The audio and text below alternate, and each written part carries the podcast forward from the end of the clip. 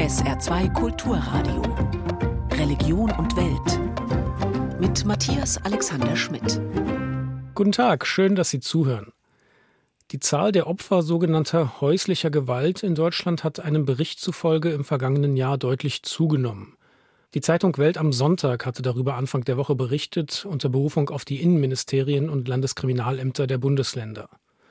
Bundesweit wurden im Jahr 2022 fast 180.000 Opfer polizeilich registriert. Ein bundesweiter Anstieg von 9,3 Prozent gegenüber dem Vorjahr. Der Anstieg ist im Saarland am größten. Er liegt bei 19,7 Prozent, mehr als doppelt so hoch also wie der Bundesdurchschnitt. Als absolute Zahl sind das über 3000 Fälle. Zwei Drittel der Opfer sind Frauen und es gibt eine hohe Dunkelziffer. Die Bundesfamilienministerin sagte, zwei Drittel der weiblichen Opfer gingen auch nach schwerster Gewalt nicht zur Polizei oder suchten anderweitig Hilfe. Als Täter werden dem Bericht zufolge Partner erfasst, Ex-Partner und Familienangehörige. Bei mir im SR2-Studio sind Nicole Rech und Jörg Evering, PsychologInnen von der AWO Saarland Fachstelle Perspektive, Täterarbeit im häuslichen Bereich, die seit 2016 in St. Ingbert besteht und vom Sozialministerium mitfinanziert wird. Schönen guten Tag Ihnen beiden. Ja, hallo, schön, dass wir da sein dürfen. Guten Tag. In Ihrer Arbeit haben Sie mit Tätern häuslicher Gewalt zu tun. Inwieweit deckt sich dieser Anstieg polizeilich erfasster Fälle von häuslicher Gewalt mit Ihren Erfahrungen? Also wir merken auch einen deutlichen Anstieg von Personen, die sich bei uns melden, unterschiedlicher Zuweisungsart. Die sind teilweise gerichtlich zugewiesen, aber auch durch Jugendämter. Und wir haben auch Selbstmelder. 22, 23 haben sich viele Menschen bei uns gemeldet. Also das merken wir auch.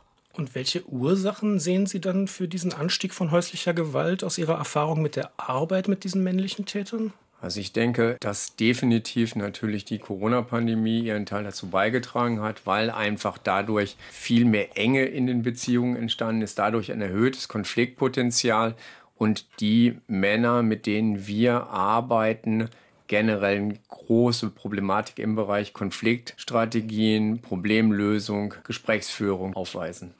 Eine häufige politische Reaktion auf solche Zahlen ist ja, wir brauchen mehr Polizeieinsatz, konsequentere oder härtere Strafen.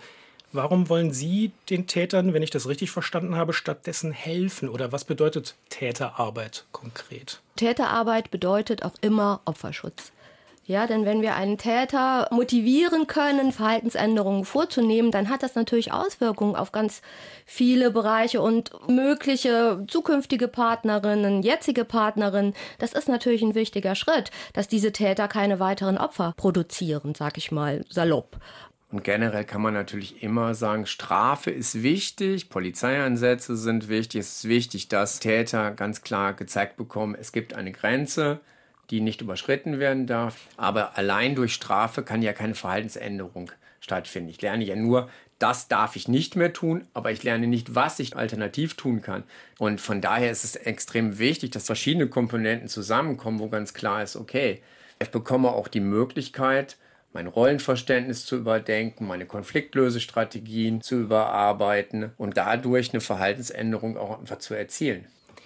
Welche Art von Hilfe oder Beratung bieten Sie denn dann genau an? Also wir bieten ein Interventionsprogramm an, vereinbaren mit den Männern ein Vorgespräch, damit wir so einen ersten Eindruck bekommen, dass die uns kennenlernen. Und dann geht es mit drei bis fünf vorbereitenden Einzelgesprächen weiter. Da findet auch eine testbasierte Diagnostik statt und die Hauptarbeit findet in einer Gruppe statt. Da sind Männer, die sind schon lange bei uns und es kommen neue Männer dazu, die noch ganz am Anfang stehen und da ergibt sich natürlich eine gute Dynamik des Austauschs, der Unterstützung auch. Von wegen, du pass mal auf, das da habe ich vor einem halben Jahr auch noch gedacht oder gemacht. Also mir hat das und das geholfen. Natürlich unter unserer Leitung und Führung mit gewaltspezifischen Themen. Was heißt testbasierte Diagnostik? Bestimmte Fragebögen, die wir dann einfach auswerten, um zu gucken, wo, wo sind denn jetzt Baustellen. Dazu gehören dann eben auch Notfallpläne zu entwickeln. Ja, Notfallstrategien. Für welche Notfälle? Naja, wenn es eben wieder eng wird. Die sind ja noch in der Phase, wo sie noch nicht so gut aufgestellt sind, dass sie, wenn es halt in der Partnerschaft eng wird, wenn es zu massiven Konflikten kommt, dass sie dann schon dementsprechend angemessen sich verhalten und handeln können. Und dann zu gucken, wenn das und das passiert, dann kann ich das und das tun um möglichst schnell weitere Gewalt zu verhindern, weil das ist ja letztendlich auch das, wonach wir unser ganzes Handeln ausrichten. Das ist das oberste Ziel. Sie haben gesagt, manche Männer kommen auf richterliche Anordnung, andere kommen dann freiwillig, nehme ich an. Wie unterscheiden die sich denn dann? Die, die wirklich freiwillig kommen, also die sogenannten Selbstmelder, wie wir sie nennen, die haben in dem Moment einen sehr hohen Leidensdruck die sagen, okay, das läuft hier total schief, ich habe Angst, dass das weiter eskaliert, dass die Familie zerbricht. Und in dem Moment sind die natürlich hoch motiviert und die kann man natürlich dann ganz anders abholen. Bei den zugewiesenen Teilnehmern ist es natürlich manchmal auch so, dass sie sagen, was soll die Scheiße? Und die muss man dann natürlich erstmal ins Boot holen. Das ist natürlich auch manchmal eine Abwehr, weil sie Ängste haben, sich überhaupt diesem Thema zu stellen. Ich habe mir gar keine Vorstellung, was wir mit denen tun. Die denken ja manchmal, wir machen, ich sage jetzt mal, irgendwelche Bootcamps mhm. ne? Äh, oder arbeiten mit massivsten Provokationen, wo die mhm. dann lernen müssen, diese Provokationen auszuhalten. Und das sind alles Dinge, die wir natürlich nicht tun, weil wir wollen den Männern ja keine Angst lehren. Wie gelingt es Ihnen eigentlich persönlich, sich von den Taten oder von der Gewalt dieser Männer, dieser Täter abzugrenzen und gleichzeitig empathisch einfühlsam zu helfen? Also wir sagen ganz klar, wir lehnen die Taten ab, aber wir nehmen den Menschen an. Das ist vielleicht eine Unterscheidung, die ganz hilfreich ist, um in diesem Bereich zu arbeiten. Und wir haben bis jetzt niemanden gehabt, der sich wirklich so mit diesen Taten so gebrüstet hat. Natürlich viele, die sagen, ja, aber ich konnte ja nicht anders oder was weiß ich was. Und die am Anfang sehr, sehr stark noch in diese Rechtfertigung ja, genau. gehen und sich dann manchmal in Rage reden, gerade ja. wenn es nochmal Kontakt gab. Dann kommt natürlich erstmal so eine Hasstirade. Dann darf die sich doch auch nicht wundern, dass. Das passiert natürlich schon. Aber in einer ruhigen Situation sind die Teilnehmer nicht so, dass sie jetzt sagen, ach, das hat so richtig gut getan. So. Also so dieses Klientel erleben wir nicht. Also wenn ich das Stichwort Täterarbeit höre und Sie arbeiten mit denen, versuchen denen zu helfen und mhm. wir sprechen jetzt darüber, könnte ja der Eindruck entstehen, wir würden jetzt sagen, ja, die Männer sind ja eigentlich auch vor allen Dingen Opfer und deswegen werden sie zu Tätern. Nee, der Eindruck, denke ich, wäre ein vollkommen falscher.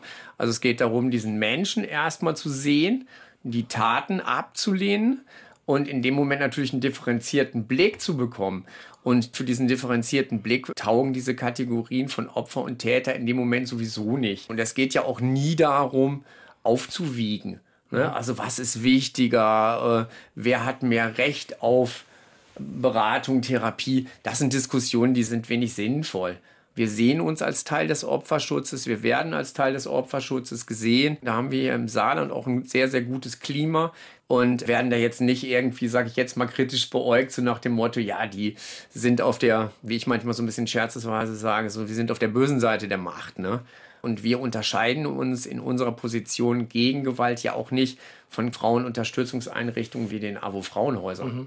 In der Arbeit, im Gespräch mit den Männern, wie gelingt es Ihnen da, denen zu helfen, ohne ihnen dann eben das Gefühl zu geben, dass sie vielleicht selber auch ganz stark Opfer sind in dem, wie sie dann Täter werden? Ich denke schon, dass es uns ganz wichtig ist, dass es am Anfang auch um Verantwortungsübernahme ja. geht. Ja? Dass die Männer wirklich sagen, okay, ich habe das gemacht und ich übernehme die volle Verantwortung für das, was ich getan habe, für das Leid meiner Partnerin, vielleicht auch für das Leid der Kinder, die das miterlebt haben.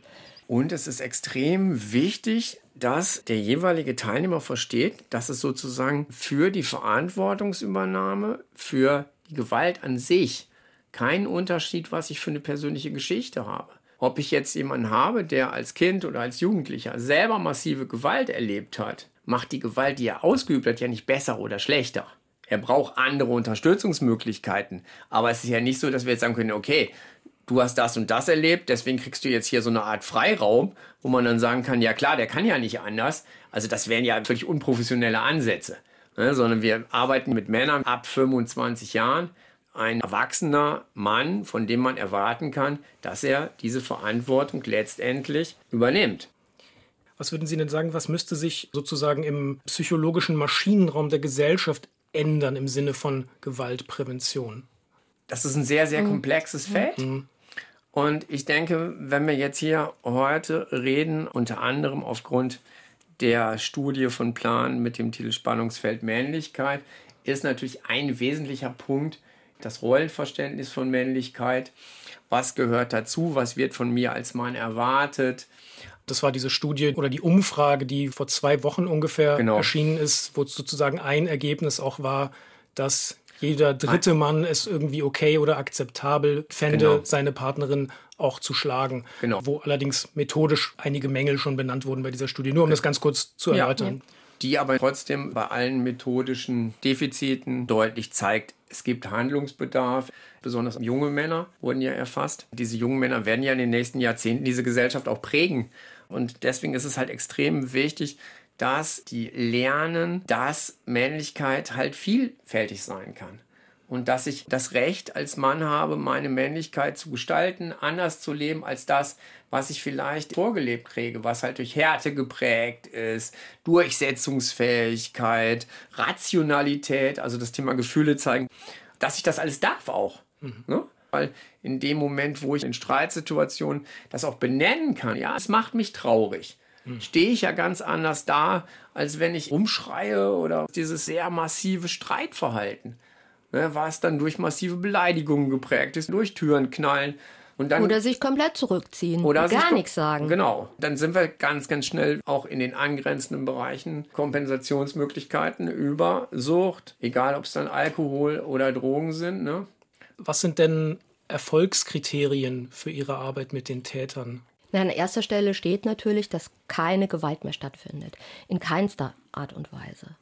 Ich meine, natürlich können wir das nicht in letzter Konsequenz überprüfen. Ja, was die letzten Endes zu Hause machen, das wissen wir nur durch Erzählungen. Aber sie sind ein Jahr bei uns. Und da entwickelt sich schon auch ein Vertrauensverhältnis. Man kriegt schon irgendwie ein Gefühl dafür, ob jemand jetzt verheimlicht, verbirgt, trickst. Also das haben wir so bei unseren Teilnehmern nicht. Also die sagen dann auch, oh, hm, war noch mal ein Vorfall, drucksen dann rum, aber in der Regel wird es angesprochen. Ich glaube, so dadurch, dass sie uns einfach als Unterstützer erleben, ist die Bereitschaft relativ groß, das auch zu sagen. Und es ist auch etwas, was wir auch in den konkreten Verträgen, die unsere Teilnehmer unterschreiben, auch einfordern. Wir müssen informiert werden. Und wenn wir nicht informiert werden und würden über zum Beispiel Bewährungshilfe oder ähnliche Institutionen dann Informationen kriegen, da gab es nochmal einen Polizeieinsatz, die Frau ist im Krankenhaus und der Teilnehmer hätte bei uns erzählt, nee, es läuft ganz wunderbar, dann würde das auch zum Ausschluss führen. Es gibt im ganzen Saarland diese eine Fachstelle, die Sie leiten zu diesem Thema. Es wirkt fast so ein bisschen, ist mein Eindruck, als sei das irgendwie ein Tabuthema oder zumindest wenig bekannt. Ich glaube, natürlich ist Täterarbeit immer ein schwieriges Feld. Ja, und gesellschaftlich vielleicht nicht so hoch angesehen wie die Arbeit mit den Opfern. Und es geht nicht darum, jetzt dem bösen Täter was Gutes zu tun. Ja. Ne? Also was dann vielleicht manchmal so in den Köpfen ja. ist, so, wir haben schon so wenig Geld und jetzt wird denen das Diesen sozusagen Kerl jetzt noch, unter, noch, noch untergeschoben, ne? Nee, darum geht es nicht. Es geht darum, wir wollen hier Gewalttaten verhindern. Wir wollen Opfer schützen. Wir wollen, dass diese Männer, die dann neue Beziehungen anfangen, nicht wieder Opfer produzieren. Wir haben jetzt die ganze Zeit immer jetzt von den Frauen gesprochen. Wir müssen auch über die Kinder reden.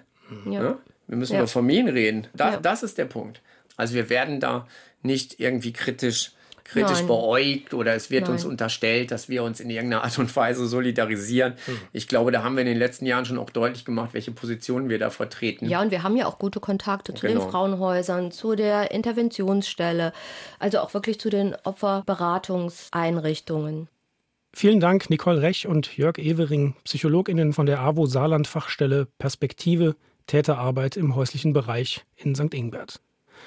Und wir kommen noch zu einem anderen Thema. Alle zwei Jahre erstellt das päpstliche Hilfswerk Kirche in Not einen Bericht zur weltweiten Religionsfreiheit. Dabei werden alle Länder der Vereinten Nationen untersucht. Der aktuelle Bericht wurde am Donnerstag in Berlin vorgestellt. Anne Winter berichtet. Für 196 Länder hat das katholische Hilfswerk untersucht, wie es um die Religionsfreiheit bestellt ist. In rund einem Drittel davon wird die Religionsfreiheit verletzt. Das reicht von der Diskriminierung religiöser Minderheiten über die Beschädigung von Gebetsstätten bis hin zur Entführung und Mord. Gewalt gegen Andersgläubige kommt besonders in afrikanischen Ländern vor, in denen islamische Extremisten auf dem Vormarsch sind. So wurden 2022 in Burkina Faso jeden Tag zehn Menschen getötet. Für Nigeria verzeichnet der Bericht einen Anstieg der Todesfälle um 70 Prozent. In Ländern, die von ethnoreligiösem Nationalismus geprägt sind, leiden vor allem Minderheiten unter Verfolgung. Das betrifft die muslimischen Rohingya im buddhistischen Myanmar sowie Angehörige anderer Religionen im hinduistischen Indien. Auch autoritäre Regime sind eine Gefahr für die Religionsfreiheit. Wo Menschen ihren Glauben nicht leben können, stehe es meist ebenso schlecht um andere Menschenrechte wie die Meinungsfreiheit, so der Geschäftsführer von Kirche in Not Florian Ripka. Im Iran, wo sich laut dem Bericht 47 Prozent der Menschen als nicht religiös bezeichnen, droht für den Abfall vom Islam die Todesstrafe